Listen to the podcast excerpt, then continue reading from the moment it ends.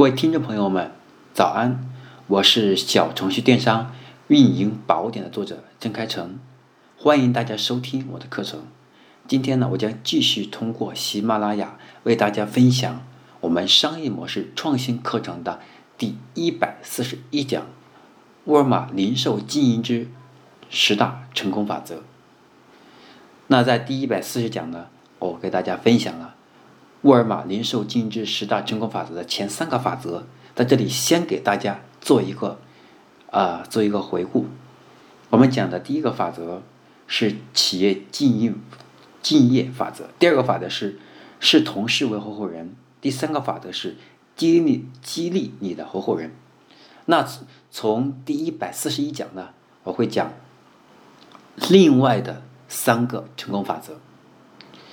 OK。进到我们的课程，那我们再接着前面啊那一期继续往下讲。沃尔玛它如此成功，一定有它的成功之道。我们这十大成功法则，正是这沃尔玛的创始人山姆·沃尔顿通过自己五十多年来对沃尔玛的经营总结得出来的一些规则。所以希望大家能够用心去学习和聆听。也许大家以前听过，我希望大家能够可以再听一次。如果以前没听过，希望大家能够用空杯心态去学习。往往一些简单通俗的知识点才真正的最有用。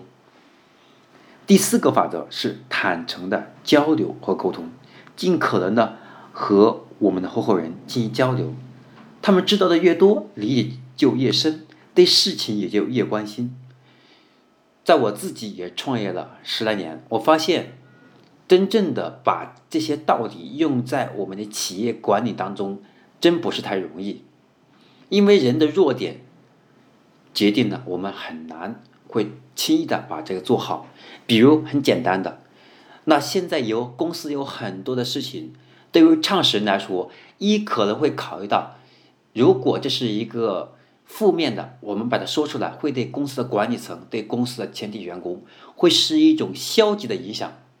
因此，我们会选择隐瞒，我们会选择放在自己内心。还有另外一种可能性，是现在有一个很好的一个商业机会，我们现在呢想把想把握好，不过又没有一定的把握，还不不能轻易跟底下去说，就担心时间久了以后呢，我们说的没有兑现，万一这个业务没有成，这个机遇没把握住，那我们的员工就会对我。对我创始人或者对我高管的这种信任度是下降的，因此反过来我们再看，类似这样很多的场景，如果我们能够真正的坦诚的把心放下来，真正的把合伙人，对吧？当成我们把人把员工同事当成我们合伙人当朋友，我们要把很多话给他讲清楚，然后呢，希望他们积极配合，反而这个事儿能成。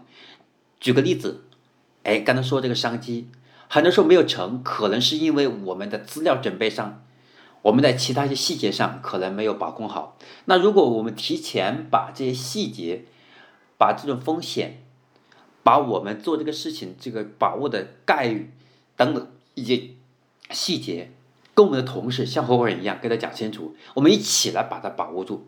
那么在众多人的努力下，众人拾柴火焰高。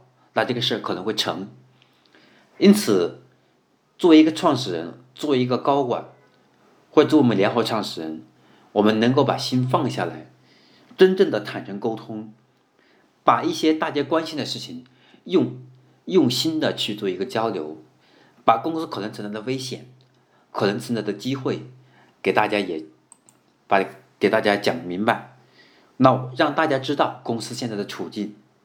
是不是听起来挺容易的？可是想象一下，如果这个您正在听我们的节目，你想想，你遇到过这样问题没有？如果你遇到这问题，你当时是选择告诉我们的团队，还是自己默默的承受？对吧？一旦他们开始关心的时候，什么困难，然后什么风险，大家都还是是能接受的。大家其实最希望看到的，倒不是怕什么困难，也不是怕什么危险。而是怕信任出问题。一旦我们彼此之间产生了信任的怀疑，或者是由于一种由是由于一种对大家本能的保护，而把风险自己承受了，这样并并不能达到底下的去理解，反而大家更会认为我们心里面会有有鬼，对吧？因此呢，我也在不断去学习，希望把这些沃尔玛的一些成功规则啊，我们也可以把它把控好，用在我们企业管理上。如果你不信任自己同事，不让他们知道事情的进程，那么他们也会知道，他们心里会一定会认为说你没有把他们真正当合伙人，只是文只是这个文书上的事情。情报信息也就是力量，把这份力量给予我们的同事，让他们得到的利益远远，让我们得到的利益和他们得到的不仅仅是简单的利益上，或者有精神上，可能是会有文化政策上，或者有其他方面的重大的突破。所以，我们看沃尔玛从上到下十多方式进行沟通，从星期六早晨的会会议，对吧？到极其简单的电话交谈，乃至卫星系统。等等等等，他们都在不断的沟通，比如还有文化沟通啊，人力资源沟通，团队进行沟通啊，对吧？一些大家看做的好的公司，比如像阿里，他们非常非常重视公司的团队建设、组织，对吧？组织力量。那么这组织力量能够把它的价值发挥出来，那沟通是很重要的一步。这是法则四，法则五，我们要不断的是感恩我们的同事。对吧？感恩他们把公司的每一件事情做好，在很多我们的管理者或者创始人会看来，我们给我们的员工、给我们的同事发薪水，他们就应该把自己事干好。我们乍一听好像都是对的，我们反过来再看，那他把工作做好，好到什么程度？我们如何以如何通过更好的 KPI 来考核？很难考。也许我们考的 KPI。我们认为这样很饱和了，在他这个人的能力里面，可能只完成了百分之五十。那真正如何能够让他达到百分之七十、百分之八十呢？我们需要去感恩他，让他感觉到公司非常尊重他，对吧？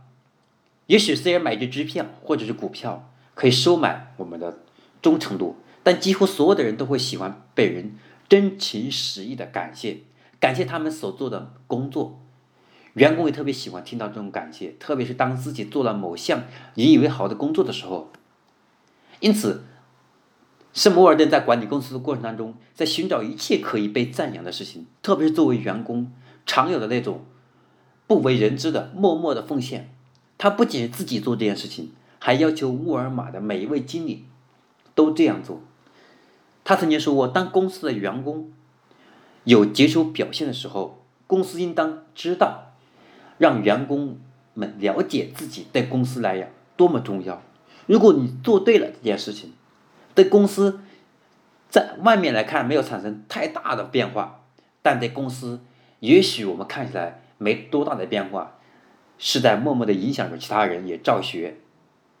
这也是非这也时间长了以后，就会对公司产生非常好的积极正面的一些价值观的引导，对吧？员工在被感谢的刺激下。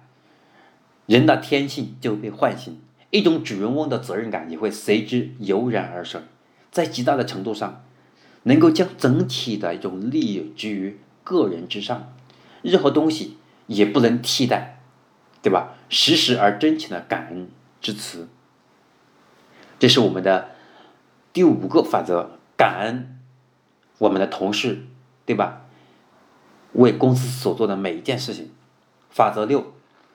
成功的时候要庆祝，失败也不必耿耿于怀。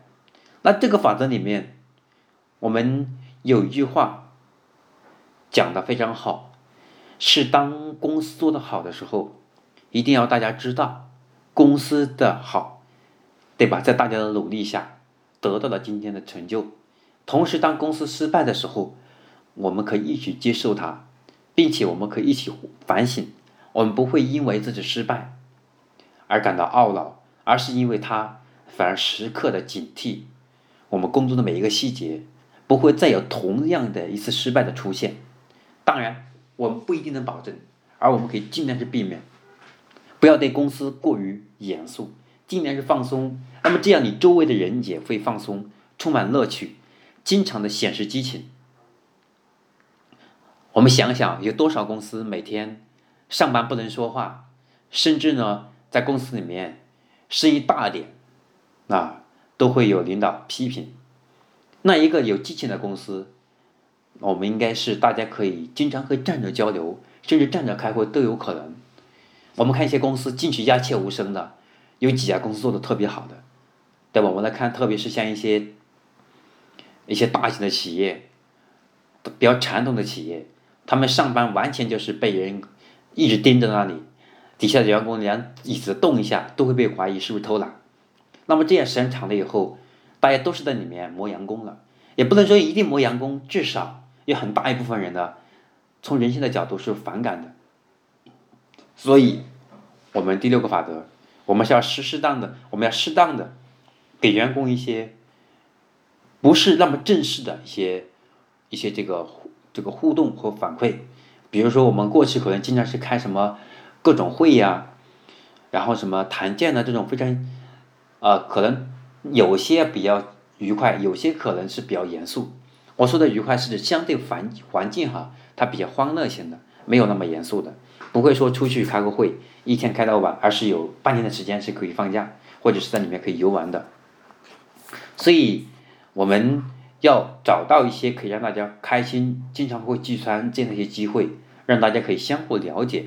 其实同事和同事之间，只有协同变强了以后，组织效率就会变高。因此，在这里我们要经常的会让我们团队和不同部门之间形成充分的去融合，一起去举欢贺庆，对吧？我们一个事情的成功是由其他部门共同参与的。因此，我们在庆祝的时候，适当的时候可以请其他部门的一些人一起来参与，来建立跨部门之间的一种协同的沟通。在下一次遇到其他类似的事情的时候，那么他们的配合度会更高。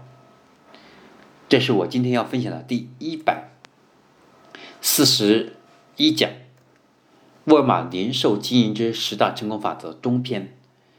那我今天的分享就到这里，我们下一讲将继续为大家分享。沃尔玛零售经营之十大成功法则下篇，希望大家能够从中能有收获。我是小程序电商运营宝典的作者江开成，欢迎大家收听我的课程，并也邀请大家去京东购买我的新书《小程序电商运营宝典》，请认准京东自营这本书，将会从小程序创业方法论、实践流程。以及经典案例等多个维度，深度为大家分享小程序电商创业的成功法则，同时也帮助大家从细节模式一点点充分的落地，让我们大家去抓住社交电商新机遇。我们下期课程再见。